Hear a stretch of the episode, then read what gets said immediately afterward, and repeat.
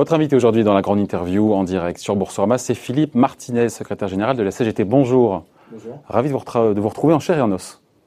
Bon, vous allez voir le chef de l'État cet après-midi. Exact. Euh, avec les, euh, à partir de 16h avec les autres euh, partenaires sociaux. il vous réunit de nouveau. Il y avait le 4 juin, là encore une fois aujourd'hui. Est-ce que vous attendez ce, signal fort, vous n'êtes pas le seul, sur l'assurance chômage et qu'il abandonne, qui vous disent clairement, nettement aujourd'hui, sur l'assurance chômage, on abandonne la réforme bah, on, attend, oui, effectivement, qu'il mette en phase ses paroles et ses actes. pendant tout le confinement, il est souvent intervenu dans les médias, devant les Français.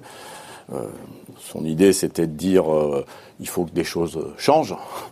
Bah, le changement, c'est pas de remettre sur la table des choses qui étaient là hier et qui euh, montrent d'ailleurs, si on prend l'assurance chômage, pourquoi on a maintenu le système en état, c'est parce que ça permettait de couvrir, alors avec euh, les réformes passées qui ont beaucoup amputé euh, les droits des, privés d'emploi, mais parce que ça permettait de maintenir, j'allais dire, en vie euh, sans guillemets, euh, un certain nombre de privés d'emploi. Donc euh, l'assurance chômage, c'est important pour les privés d'emploi et nous, nous proposons d'ailleurs de l'améliorer. Ouais. En tout cas, aujourd'hui, pour vous, ça serait un signal fort? Qu'il vous enverrait en vous disant qu'effectivement, aujourd'hui, cette réforme d'assurance chômage, modification du nombre de mois, de cotisation, etc., pour l'instant, c'est suspendu, c'est annulé. Ça, serait, je vous le répète, ça serait un signal fort pour l'ensemble des privés d'emploi, mais pour l'ensemble des Français, et, et, la démonstration que ce qu'il nous a dit, il le fait. Mais euh, l'expérience nous montre que souvent il a beaucoup parlé et il a, il a peu fait ce qu'il avait euh, dit. Il vous reçoit Oui, oui, oui. oui. Vous reçoit souvent. Enfin, vous, les partenaires, les partenaires sociaux. Après, vous recevoir, c'est une chose. Vous écoutez, c'est ça? Voilà, nous écouter, c'est une chose. Euh, nous entendre, c'est autre chose. Et là aussi, l'expérience montre que quand il a une idée dans la tête, il fait beaucoup de communication pour dire, vous voyez, je discute avec tout le monde. D'ailleurs, hier, il recevait d'autres. Il, reçoit beaucoup de monde en ce moment, hein, pas que les syndicats mais que quand il a une idée dans la tête, euh, il a du mal à entendre. L'AMF, il y a eu l'AMF, les maires de France, les chefs de groupe. Je n'ai pas son agenda en tête, euh, il a reçu du monde. La situation, Philippe Martinez, euh, situation sanitaire s'améliore en France. Et donc, est-ce que pour vous, c'est logique d'assouplir le protocole sanitaire en entreprise pour accélérer, accélérer le retour des salariés au bureau? Il faut encourager ce retour à la normale, de manière très progressive, on voit bien. Oui, il faut, il faut évidemment, mais c'est, vous savez que le travail, c'est important. On parlait des privés d'emploi, euh, ils rêvent de retourner au boulot. Euh, donc, euh, évidemment, retrouver du lien social, etc., c'est important, mais la prudence reste de mise. Vous avez entendu le conseil scientifique qui a lancé une alerte sur une deuxième vague euh, cet hiver. Vous avez vu ce qui se passe en Allemagne, euh, à partir d'une entreprise d'ailleurs, euh, d'un abattoir, c'est tout, c'est 600 000 personnes qui, qui, qui, qui, sont de nouveau confinées. Donc oui, le travail c'est important. Oui, il, y a cette prudence de la part du gouvernement dans cette idée de desserrer encore une fois les taux de la contrainte sanitaire. ou ça va trop vite. Je, je, en tout cas, nous on a souvent contesté le fait que ça, ça la reprise, enfin certains et notamment des ministres voulaient que ça aille plus vite que ce que préconisaient les scientifiques. Et donc, euh, les gestes barrières, c'est important. Euh, et euh, la prudence reste de mise parce qu'il y a encore des personnes vulnérables. Celle-là, il faut, et d'ailleurs on va en parler cet après-midi, le fait qu'elles puissent continuer à bénéficier du chômage partiel, parce que ce sont des personnes vulnérables. Il y a la question des parents aussi. les écoles ont réouvert, mais tous les élèves ne sont pas accueillis. Voilà, il, reste des problèmes importants. Mais il faut favoriser, vous êtes d'accord, la la reprise de l'activité, le retour au travail des salariés. Il faut favoriser le retour au travail, euh, parce que le travail, c'est structurant dans la vie de quelqu'un. Et donc cette règle qui posait problème à beaucoup d'employeurs, des 4 mètres carrés minimum par, euh, par collaborateur, elle devrait être, être desserrée. Je ne sais pas si vous avez des informations là-dessus. Il faudrait euh, manifestement respecter maintenant bah, le maître de distanciation physique. ça va dans tous ceux qui connaissent un peu le travail, vous en faites partie, euh, savent que euh, les, selon le travail qu'on exécute, le travail en équipe, etc., les modalités peuvent pas être les mêmes. Voilà, je vous ai parlé d'un abattoir en Allemagne, il y en a eu aussi en France. Les conditions de travail et les postures de travail ne sont pas les mêmes. Donc, on peut pas imposer à tous la même chose la santé d'abord, nous c'est ce qu'on dit. Et donc il faut des modalités particulières selon les boulots qu'on fait. Euh, euh, vous savez, ceux qui euh, sont obligés d'aller dans des vestiaires, etc.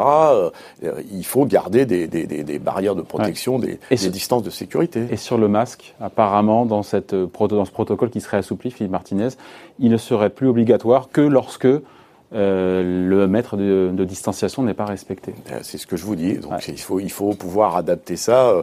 Et puis il y a eu tellement de débats et de, de changements de stratégie sur le masque que bon, je pense qu'il faut essayer de garder son sérieux sur cette question-là. Le masque, c'est important de le mettre. Ouais. Qu'on soit un mètre ou pas qu'on soit un maître ou pas. Voilà, c'est bien de le dire. Sur le télétravail, euh, qui devrait redevenir euh, l'exception et non plus euh, et non plus la règle, sauf pour les personnes, vous en parliez, qui sont fragiles, à risque, qui pourront jusqu'à la fin de l'été rester au minimum en, télétravail. Là encore, ça va dans le bon sens? vous savez que nous avons, je crois que j'ai eu l'occasion de le dire ici sur cette antenne, que nous sommes pour un accord national. Le, télétravail, ça doit être encadré. Le, ce qui s'est passé pendant le confinement, c'était du travail à la maison. Le télétravail, c'est autre chose. Le télétravail, c'est pas euh, faire les devoirs des enfants ou partager un ordinateur à quatre. Il n'y a pas d'école, effectivement. Eh oui, donc euh, c'est euh, et puis ça doit pas coûter aux salariés. si c'est la facture d'énergie, elle augmente, le matériel, etc. Donc nous, c'est ce que nous avons proposé au Medef. On fait pour l'instant un diagnostic y compris on a des remontées de l'expérience de salariés qui ont été euh, euh, première expérience à grande échelle. Oui, oui, oui. Donc euh, il y a un retour d'expérience. Donc maintenant il faut négocier. Or, vous l'avez sans doute constaté, le Medef n'est pas très favorable à un accord national sur le télétravail. Eh bien. je pense que Parce qu'il y, y, a eu trop d'abus pour vous Est-ce que toujours pareil, on parle des trains carré morteurs et globalement ça s'est quand même assez bien passé, même si effectivement quand il n'y a pas d'école, on a tous vécu, il faut s'occuper des bah, enfants. Premièrement, pour beaucoup ça a été subi. Ah oui. Ah, ah oui, bah oui. Donc, euh, et le télétravail ne doit pas être subi. ça doit être faire partie euh, euh, de choix. Et deuxièmement, c'était, on va dire ça comme ça, c'était un peu, bon, pour beaucoup, c'était du grand n'importe quoi. Je, vous le dis. Quand on travaille, on ça travaille. Dans l'urgence, les, les oui, boîtes on bascule du jour donc, au lendemain. Donc, on ne peut pas généraliser quelque chose qui n'était pas du télétravail. Il faut encadrer, je le répète. Quand la ministre est favorable, la ministre du Travail. Oui, oui. Si j'ai bien compris.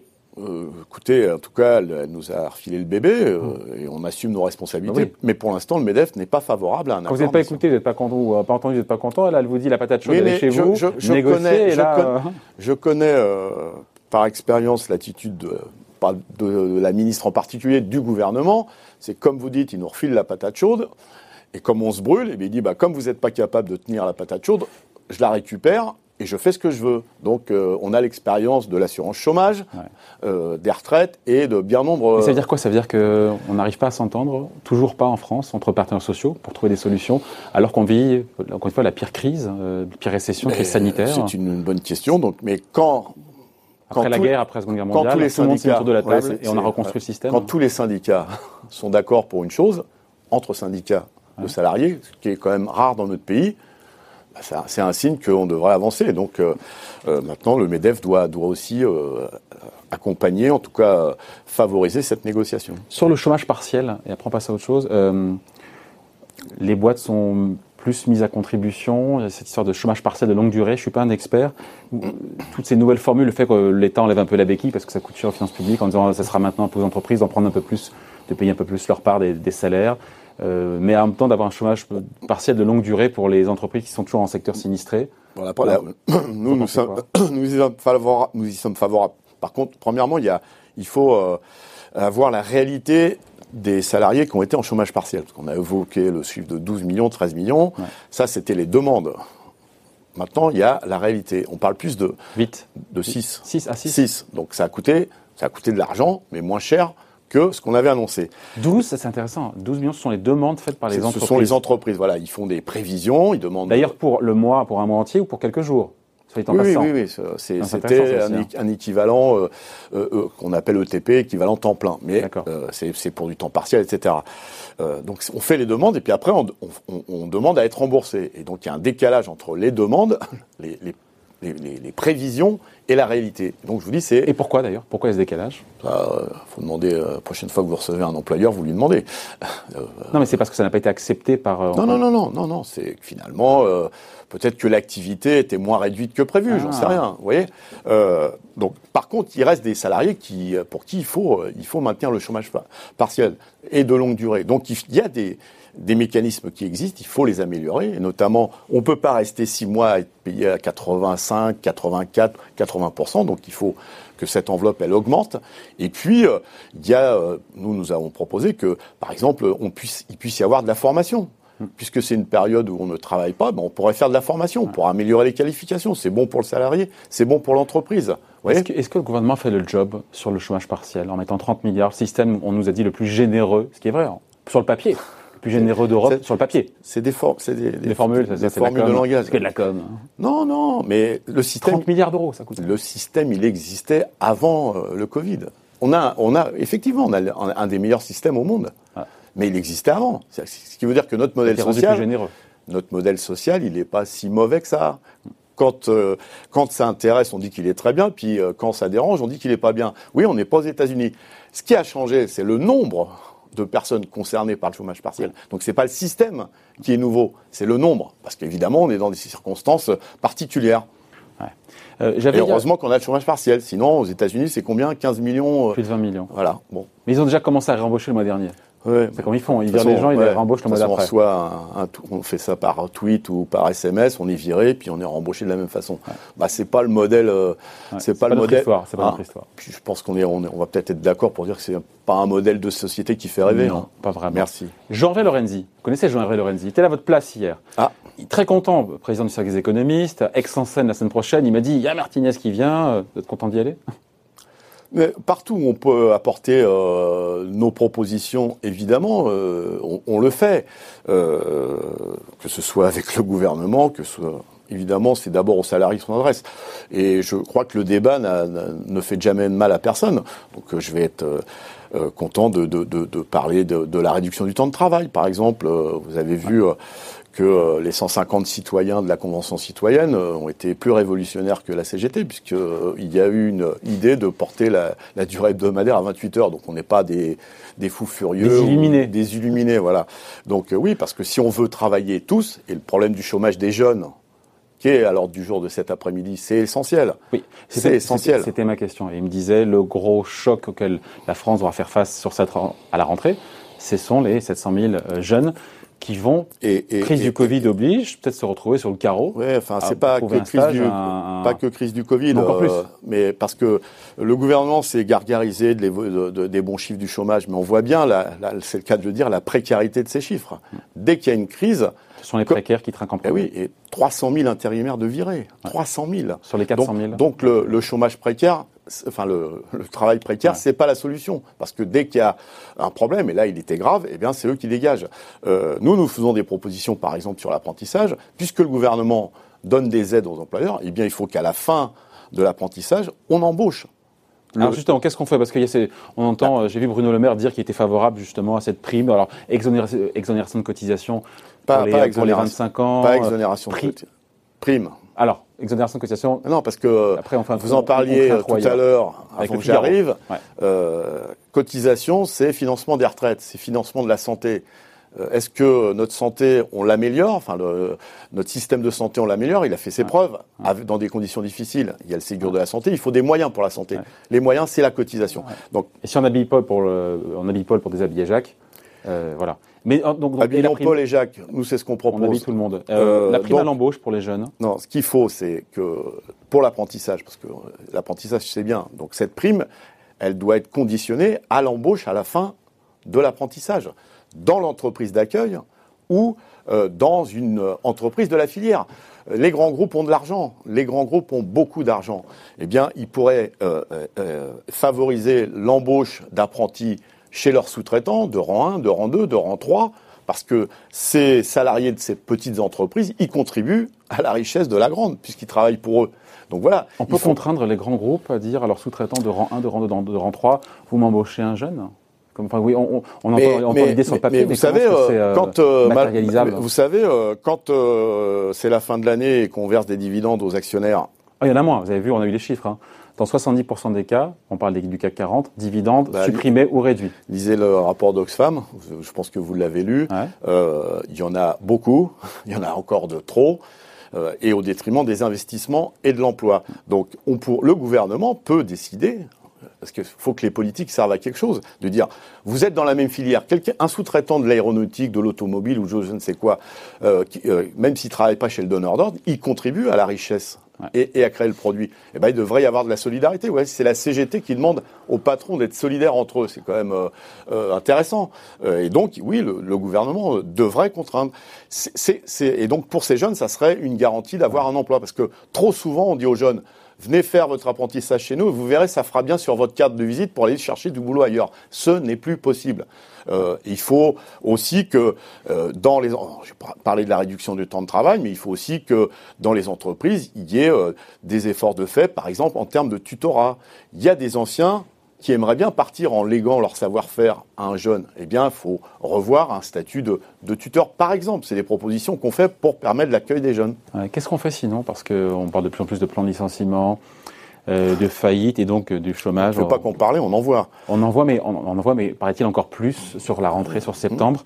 Euh, qu'est-ce qu'on fait pour éviter ces cascades de plans de licenciement, cette flambée du chômage? On a ces chiffres qui font froid dans le dos, des 400 000 chômeurs de plus sur le premier trimestre, et sur, nous dit Bruno Le Maire, 800 000 emplois détruits sur le reste de l'année. L'UNEDIC nous parle de 900 000 sur 2020. Écoutez, si à chaque fois qu'on donne de l'argent, et il y en a beaucoup à des grandes entreprises, parce qu'on en donne plus et beaucoup aux grandes qu'aux petites, euh, ça se traduit par 4500 suppressions d'emplois, ou 3000, ou 8000, comme j'entends. Eh ben, ces aides-là, il faut les conditionner au maintien de l'emploi. C'est quand même pas dur. C'est quand même pas dur. Parce que si je prends Renault, une entreprise que je connais bien, on, prête 5 euh, milliards. C'est un prêt. Il faut le rembourser après. D'accord. Enfin, c'est pas une subvention, c'est pas, demander, un cadeau. Demander à un petit, un, patron de TPE, lui pour avoir 1000 euros, euh, pas, pas 5 milliards, 1000 euros, il rame. Mm. Donc, on prête 5 milliards, le lendemain, on annonce 4500 suppressions d'emplois, beaucoup dans la R&D d'ailleurs, ce qui est très inquiétant. Très inquiétant. Combien en France sur les 4500 emplois supprimés C'est de, de l'ordre de 4200 en France. en France. Oui, oui, et, et, dont euh, un bon tiers à Guyancourt parmi les ingénieurs et cadres, c'est-à-dire ceux qui sont en charge de, de développer les produits de l'avenir. Qu'est-ce que ça donne? Ça donne 5% d'augmentation du cours de l'action parce que c'est des licenciements boursiers. Et puis, euh, j'ai eu l'occasion de le dire, mais c'est quand même un scandale que le premier euh, actionnaire euh, individuel du groupe, qui est l'ancien PDG, qui est, passe de beaux jours au Liban, a gagné 3 millions d'euros en une journée. C'est scandaleux. Donc voilà, donc il faut conditionner, c'est ça, conditionner. Euh... Alors, alors, mais après, encore une fois, soit vous mettez en avant euh, les grands groupes, mais, l'économie française, c'est pas seulement les grands groupes. D'accord, mais. D'ailleurs, vous savez que les grands groupes font 80% de leur chiffre d'affaires en dehors de France. C'est aussi un problème. On l'a vécu. Euh, on a des champions, on a des champions nationaux. D'accord, d'accord. Mais on l'a euh, vécu dans la période d'avoir des délocalisations quand on a besoin de médicaments, de masques. Voilà, nous, par exemple, à la CGT, on propose et, et on a de quoi faire la création d'une filière d'imagerie médicale en France, peut-être à l'échelle européenne. On a de quoi faire. Ça, c'est des, propositions d'avenir qui créent de l'emploi sur des technologies modernes. Donc moi, je suis conscient qu'il y a des petits patrons qui doivent se dire, mais ils parlent que des grands groupes. Mais pourquoi on les appelle les donneurs d'ordre, les grands groupes? C'est parce que c'est eux qui donnent des ordres aux petits, qui les obligent à investir et qui du jour au lendemain leur disent ah, bah c'est plus vous, c'est plus vous euh, notre fournisseur parce qu'on a trouvé, je ne sais pas où, dans quel coin du monde, des gens qui sont mal payés, euh, qui travaillent euh, 7 jours sur 7, 12 heures mm. par jour, parfois même dans, chez des sous-traitants des enfants, eh bien c'est scandaleux. Je pense que certains sont revenus aussi de chercher toujours le cent euh, de plus à gagner en délocalisant, en ayant des sous-traitants un peu partout dans le monde. J'aimerais bien vous croire. Non? J'aimerais bien Il n'y a pas d'avant après Covid de, revoir en tout cas cette chaîne d'approvisionnement, de, relocaliser un petit peu. Vous avez entendu parler de Nokia Oui. Il, est, transfère où leur R&D Où ça, dites-moi? En Inde. Hmm. Voilà, voilà. Ça, c'est le jour d'après qui ressemble beaucoup au jour d'avant. Donc le gouvernement, là, peut agir en disant c'est pas possible de continuer comme ça. Puisqu'on parle du gouvernement, on va se quitter là-dessus, euh, sur cette réforme des retraites. Euh, on en hmm. parlait juste avant donc avec le Figaro. J'ai entendu. Euh, qui, selon leurs informations, voilà, le président n'a pas jeté l'éponge, il compte faire passer cette réforme, à la édulcorée manifestement avant la, la fin du mandat. Il n'a pas enterré sa réforme, vous en pensez quoi? Parce qu'il serait ferme sur le système à points, euh, la disparition des régimes spéciaux, mais sur le reste, encore une fois, c'est une nouvelle patate chaude pour les partenaires sociaux qui devront négocier sur. Euh, oui, on ne peut pas euh, m'accuser d'être machiavélique. Qu'est-ce que je vous disais? Il a dit, il a dit, il faut, faut que des choses changent. Je vais écouter plus, etc. Et la première chose qu'il ferait, c'est nous remettre la réforme des retraites, alors que tous les syndicats, même ceux qui à la base étaient pour, disent c'est pas le moment de, excusez-moi l'expression, de refoutre le bordel. Euh, qui s'occupe des personnels soignants? Ça, c'est urgent. La revalorisation de leur salaire, parce que ça traîne. Les emplois à l'hôpital, la réouverture de lits, la réouverture. Ça, c'est l'urgence. Parce qu'il les a beaucoup ça serait une erreur, Ça serait une erreur de remettre euh, sur ça le montrerait, scène cette réforme. Et là aussi, euh, ça montrerait qu'il parle bien, beaucoup. Il est très compatissant quand ça va mal. Mais dès que les choses reviennent, entre guillemets, dans l'ordre, j'allais dire chasser le naturel, Macron revient au galop.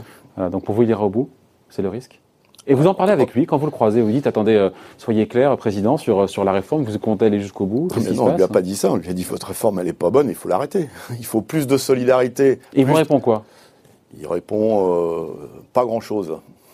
Il répond pas grand chose. Mais en tout cas, je peux vous le dire, si le gouvernement remet sur le tapis euh, des choses qui ont montré leur inefficacité. Euh, la mobilisation sera à l'ordre du jour. Vous avez vu que les personnels soignants étaient très mobilisés le 16 juin.